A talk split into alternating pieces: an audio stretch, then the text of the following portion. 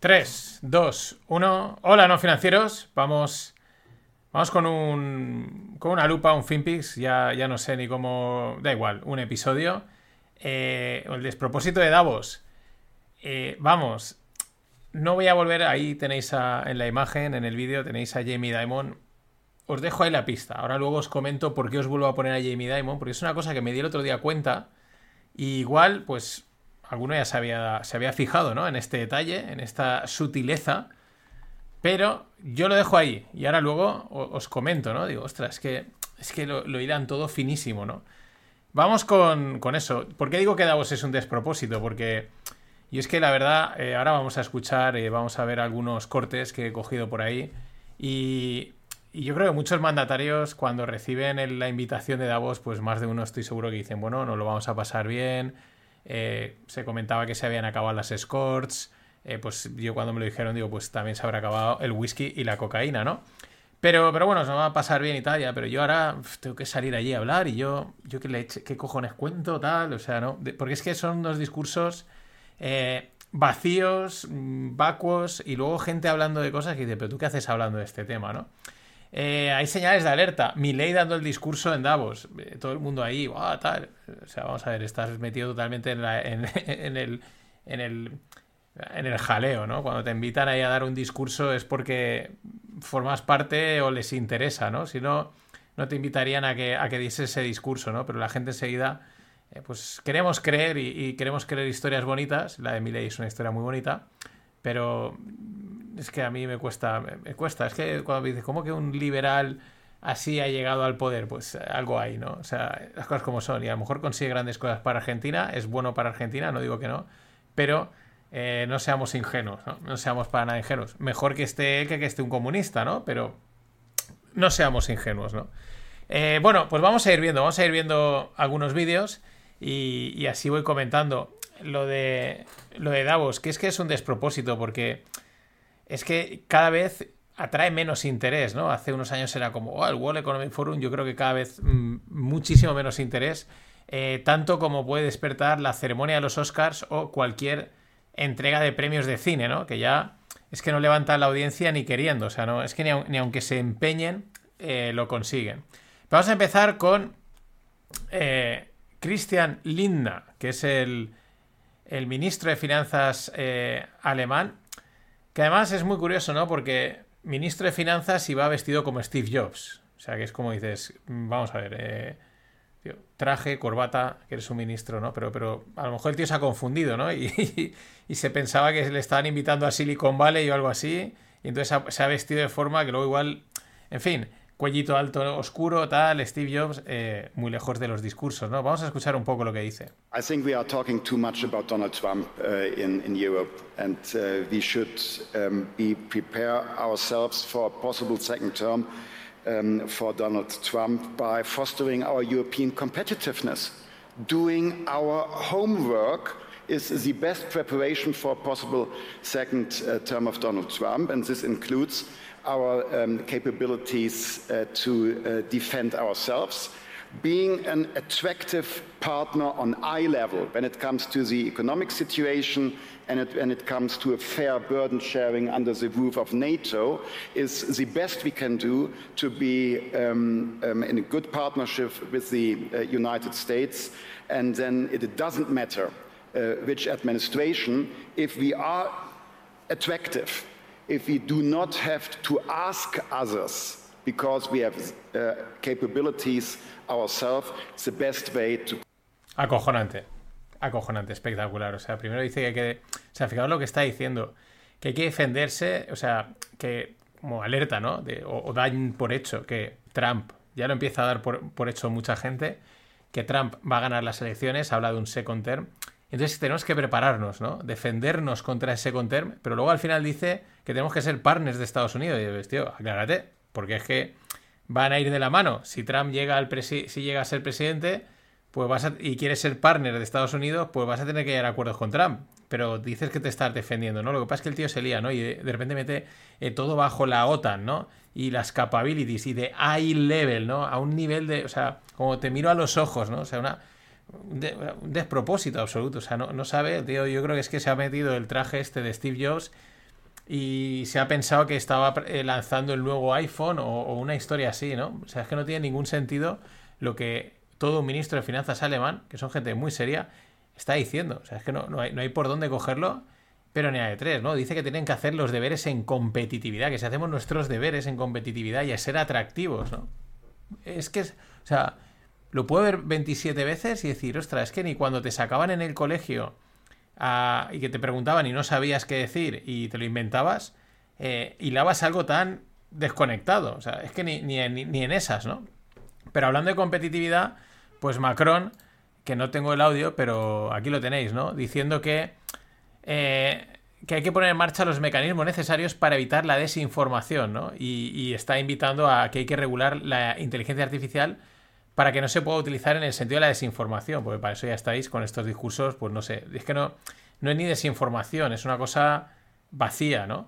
Pero hay que regular, ¿no? O sea, lo importante es regular, porque claro, hay que regular, ¿no? Pero luego esa regulación es la que nos va a permitir ser anticompetitivos, en realidad, ¿no? Entonces, es que es acojonante, ¿no? O sea, eh, claro, no, sé, yo prefiero que hagan otra cosa o que lleven a, a, Ricky Gervais, ha quedado un discurso que seguro que, que, lo levanta y lo anima más, ¿no? Pero vamos a seguir con, con Christian Steve Jobs Lindner, porque por aquí dice otra cosa también, eh, vamos, eh, preocupante, ¿no? And I know what some of you are thinking. Um, Germany probably is a sick man. Germany is not uh, the sick man. Uh, Germany is, after a very successful period since 2012 and these years of, of crisis, uh, Germany is um, um, a tired man uh, after a short night and the uh, low growth ex uh, uh um, expectations are uh, partly a, a wake-up call. And now we have a good cup of coffee, which means structural reforms, and then we will be continuing to succeed. Ahora ya hemos entendido por qué Lindner se ha vestido Steve Jobs, está buscando empleo está buscando empleo en alguna startup o en una gran tech eh, que le coloquen, porque eh, no puedes dudar más a la hora de hablar de la situación económica de Alemania, ¿no? Eh, trabarse más, quedar separado. Dice que, claro, que hay mucha gente que piensa que Alemania es un hombre enfermo, ¿no? Que es un paciente, está enfermo, que no arranca, que no tira y dice, no, no, no, y se queda así parado, no. Mm, ah, es un hombre cansado, ¿no? De repente dice, he encontrado la analogía buena, es un hombre cansado que ha tenido, después de una noche corta, ¿no? Y se va a tomar una taza de café. Mm, vamos, que está tocadísima, o sea, está muy tocada. Eh, Alemania, el motor de, Europa, está muy, vamos, es que queda bastante claro. Y, este busca empleo, entonces, pues dice, yo me voy a vestir de, de CEO, de CTO, y pues en algún sitio me colocará, ¿no? Y si encima demuestro cierta verborrea eh, política, pues seguro que en algún departamento de marketing y ventas puedo entrar. Alemania no es un hombre enfermo, es un hombre cansado después de una noche. Eh, no se me ocurre mejor forma de decir estamos mal. O sea, Alemania está mal, la cosa está mal, no tira, el motor de Europa está gripadísimo y si el motor de Europa está gripado, apaga y vámonos, ¿no? Pero hay que prepararse, ¿eh? o sea, recordad, tenemos que prepararnos para defendernos de Trump, pero al mismo tiempo ser partners de, Estados, Unidos. Eso es un maldito despropósito. Y repito, esto viene de los tíos más serios de Europa, que son los alemanes. No quiero, y encima este de finanzas. O sea, no te quiero imaginar ya. Es que el, resto debe dar absoluto miedo. En fin, vamos a por otro despropósito. Otro. Voy a poneros primero el audio y ahora os digo quién es. Si la estáis viendo el vídeo, ya sabéis que lo tenéis en, en la newsletter y en YouTube, en oculto, eh, pues ya lo veréis, pero, pero lo voy a poner y la escucháis y ahora ya os cuento. When I started this job, there were actually very little countries in Africa or Latin America that had one ubiquitous type of ID, and certainly that it was digital, and certainly that was biometric. And uh, we've really worked with all our partners to actually help that being uh, um, I mean, to grow this. And the interesting part of it is that, you know, yes, it is very necessary for financial services, but not only. Sure. You know, it's also good for school enrollment. It's also good for health, who actually got a vaccination or not. Uh, it's, it's very good to actually to get your subsidies, you know, from the government. Pues te pensarás que es la CTO, ¿no? De alguna empresa tecnológica o del Banco Central Europeo, algo así, ¿no? Una persona que sabe mucho porque está hablando de la identidad digital, ¿no? Pues no, es la reina máxima de Holanda. La reina máxima de Holanda, toda una autoridad a la hora de hablar de inteligencia de identidad digital. Yo mm, he hecho en falta otras dos figuras de, de muchísima autoridad y de muchísimo calado para hablar de, identificación digital, de que son eh, Leticia Ortiz, eh, la reina de España, y Kate Middleton, la, reina de... Eh, bueno, no reina de Inglaterra, la princesa de Inglaterra. Yo creo que son las dos que faltan. en el plano podemos meter quizás a lo mejor, no sé si la, la, de Bélgica y tal, pero yo creo que faltan. Si está máxima, debería estar también Leticia y Kate Middleton para, bueno, para establecer un debate muy enriquecedor respecto al tema, ¿no? Es que es acojonante. es, que no hay otra manera de decirlo. Claro, dice que la identidad digital es muy buena porque no solo para los servicios financieros, sino pues para eh, meterte en una escuela, para eh, tema sanitario, para recibir subsidios. ¿eh? O sea, claro, o sea, aquí ya está diciendo la gente que tú quieres cobrar la paguita, pues hazte la identidad digital. Pero claro, es que es la reina máxima de Holanda. Es que lo que pasa es que ya digo, a mí me falta, me falta Leticia, me falta Kate Melton, alguna otra que, pueda aportar, la verdad, bueno, darle más peso y más entidad a un debate tan importante como es el de la identidad digital, que no hay mejor persona para hablar que ello, que es una reina. O sea, es que es, de verdad, lo he dicho, es un despropósito. Es que yo estoy flipando con, con, la desfachatez que tiene esta gente de coge a esta y que hables. Es que vamos a hacer lo que nos sabe de los huevos, ¿no?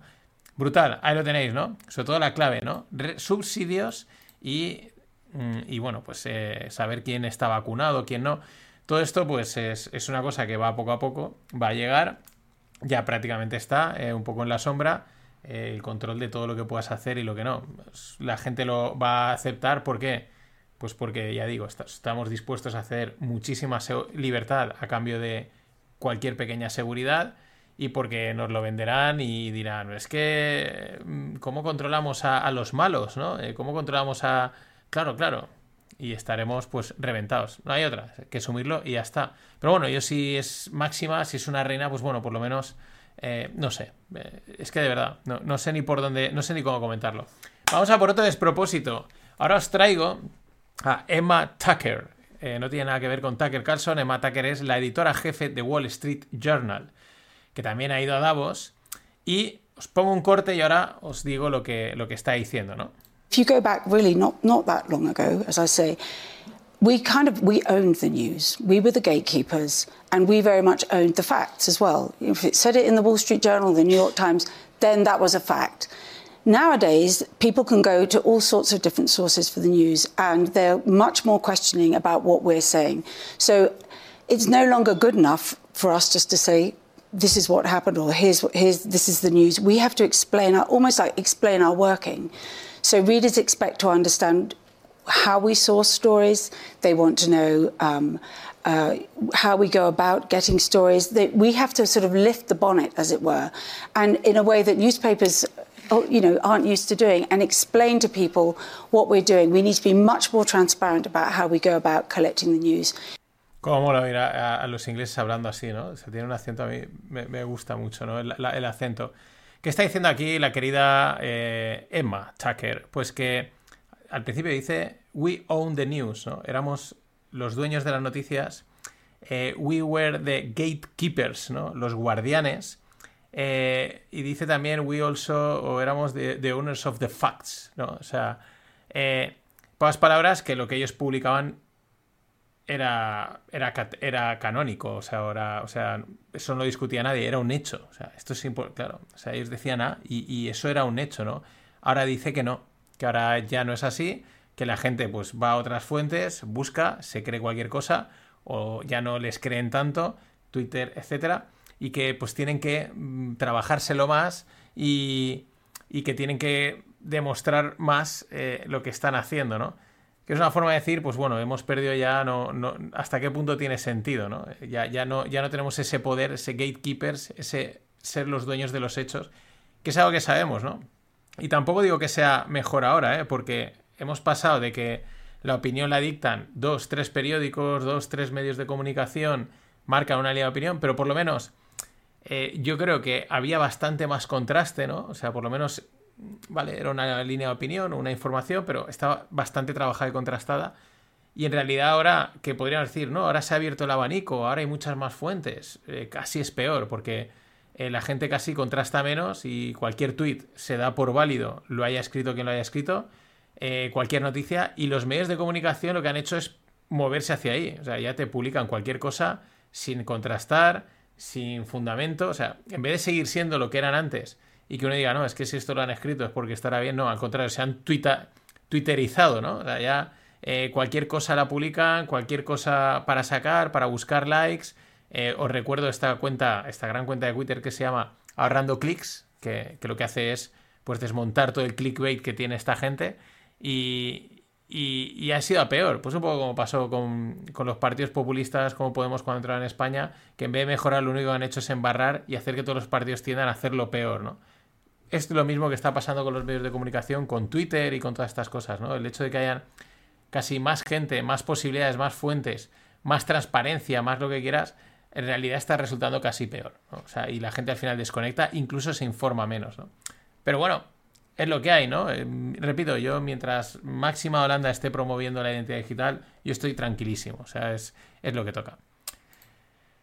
Y tirando hacia el final, os voy a descubrir ya la... Bueno, antes, venga, antes vamos con, este que... Bueno, no, perdón. Digo, hoy lo que os ponía. Eh, Jamie Dimon, dices, pero ¿por qué otra vez Jamie Dimon, no? Vamos a escucharle que es que me gusta escuchar. I wish the Democrats would think a little more carefully when they talk about MAGA you know, and you, if you travel this country, you know, and the country's unbelievable. People are growing, they're hungry to... Bueno, simplemente estábamos escuchando, me gusta escuchar a Jamie Dimon. ¿Cuál es el detalle, no? Que lo otro día me di cuenta, digo, ostras, es que está la CNBC, tienen ahí el estudio y, y qué necesidad tienen de ir con guantes y con chaqueta, o sea... O sea, una, o cierra el estudio, tienes pasta, cierra el estudio, es un estudio cerrado, el típico tráiler, ¿no? Que aunque tengas cristales, la gente está dentro calentita, o alquila un sitio y aunque tengas cristales y se vea detrás los, montes, los Alpes y, Suiza, pero la gente está calentita. No, no, no. Lo ponen en la calle y van pues con guantes, abrigados, ¿no? Y ostras, es que es para seguir transmitiendo esa urgencia climática, ¿no? Ese... Eh, yo creo que va por ahí, ¿no? Pues si no, no tiene sentido. O sea, ¿qué, ¿qué, haces entrevistando a la gente? O sea, en un plató, por otra cosa es que fueses micrófono... Que fueses con el micrófono por la calle y pues hace frío, ¿no? Pero no, no, es el, plató está al aire libre. Los propios eh, presentadores de, de, CNBC, eh, Sorkin and Company, ahí los tenemos, están pues abrigados con guantes, ¿no? Eh, Jamie Dimon también va con guantes. El otro día veía uno que iba al tío súper abrigado y dices, qué necesidad, ¿no? Pero hasta ahí llegan para que hay que transmitir la urgencia climática eh, y estos rollos, ¿no? Que aquí no sea calentamiento, pero es un poco lo contrario, ¿no? Es eh, frío extremo, que sería como el, lado opuesto del calentamiento climático, pero también influenciado, ¿no? Esa es la, sutileza que yo no me había dado cuenta. Te pasa a pensar y dices, pues ¿qué, qué, puta tontería es esta que estén aquí con guantes. Cerrarlo, pillar un tráiler, gastado la pasta, alquilar un sitio, no, no. Para nada, para nada. Además, es un estudio bien montado, ¿no? Y esto lo llevan haciendo bastante tiempo, ¿no? No, no, había caído en esta en esta pillería ¿no? de las élites eh, con, sus mensajes subliminales. Que, bueno, pues, pues nada. Eh, por último, pues el que no podía faltar es Bill, Bill Gates, porque este, claro, este en este fregado no va a faltar. Pero como él está mayor y aparte eh, está en todo este tejemaneje de la agenda, el tema walk y tal, pues a él no lo llevan al. A él no lo pone al aire libre. O sea, él calentito, en un sofá, a que diga pues eh, cualquier cosa. Vamos a poner un pequeño corte y os comento lo que ha dicho. Well, AI, I'd say that you know it's going to raise productivity generally in normal capital markets with great competition from Microsoft and Google will drive that and you should all pay attention because it is so dramatic how it improves white collar productivity and later with the robotics not yet but eventually blue collar productivity. So that is phenomenal for the world. The world will be richer and, you know, can work less and have, have more. The place where it, it's with equity and, Ah, aquí está diciendo que bueno que la inteligencia artificial va a tener un impacto enorme, enorme, el mundo va a ser más rico, trabajará menos y tendrá más, ¿no? Claro, pero aquí hay cuestiones, ¿no? Dice, y esto ya se lo, he escuchado mucho, que va a haber una subida de productividad enorme. Una subida de productividad enorme en términos de esta gente es que con muy poca gente vamos a producir más. Con muy poca gente trabajando. ¿Eso qué quiere decir? Un montón de gente a la puta calle. Además lo ha dicho, workless. Pues que es de lógica. O sea, ahora mismo saldrán nuevos empleos y yo creo que saldrán nuevos empleos, que nos adaptaremos, pero también creo que va a haber un gap generacional. O sea, va a haber un. Hasta que. Va a haber un. Esto va tan rápido que primero irá la gente a la calle y tardarán en recolocarse, en reinventarse. No va a ser paulatino, no va a ser eh, sustitutivo, sino primero todos a la puta calle. Aquí trabajan cuatro. Eh, las empresas ultra productividad, buah, con un tío, no sabes lo que producimos, no sabes la pasta que ganamos, eh, hasta que, pues, es, o sea, una crisis ahí a nivel laboral creo que bastante fuerte que la sol solventaremos, porque encontraremos la fórmula, no sabemos todos influencers o lo que sea, y, y saldrán nuevos trabajos y, nuevas, y nuevos modelos, pero, pero, creo que no va a ser como en otras crisis en los que ha sido como más paulatino, ¿no? Y, y, el cambio ha sido más paulatino y más o menos te da tiempo como sociedad adaptarte. Aquí creo que va a ser eh, directo. Y lo que está diciendo, dice la gente, dice el mundo va a ser más rico, ¿eh? Eh, se trabajará menos y tendrás más en división. O sea, yo creo que será dividido porque tendrán más los que más tienen y, y trabajará menos todo el mundo que trabajará menos. Para mí creo que aquí es un sinónimo de que no habrá trabajo. ¿Qué se hará? Pues consumir contenido y imagino que drogas para evadirse y que pase el tiempo. Es lo que imagino. Ahí estamos. Eh, para ideas conspiranoicas y locas, pues nada mejor que aquí. Pero, en fin, eh, un auténtico despropósito Davos, de verdad. O sea, casi hasta decepcionante los discursos, ¿no? O sea, es que tienes que eh, llevarlo casi, parece un, comedy club institucional. Al menos hace unos años aún decías, bueno, no estoy de acuerdo, pero mmm, interesante esto que están comentando aquí. Ahora ya es más de lo mismo y, pues eso, máximo hablando, hablándote de identidad digital. Es que es que es acojonante, no sé, no sé qué. Y, Christian Lindner como Steve Jobs, yo no sé qué va a ser lo siguiente. En fin, van directos a ser un comedy club, un stand-up comedy o algo así. Pasando bien,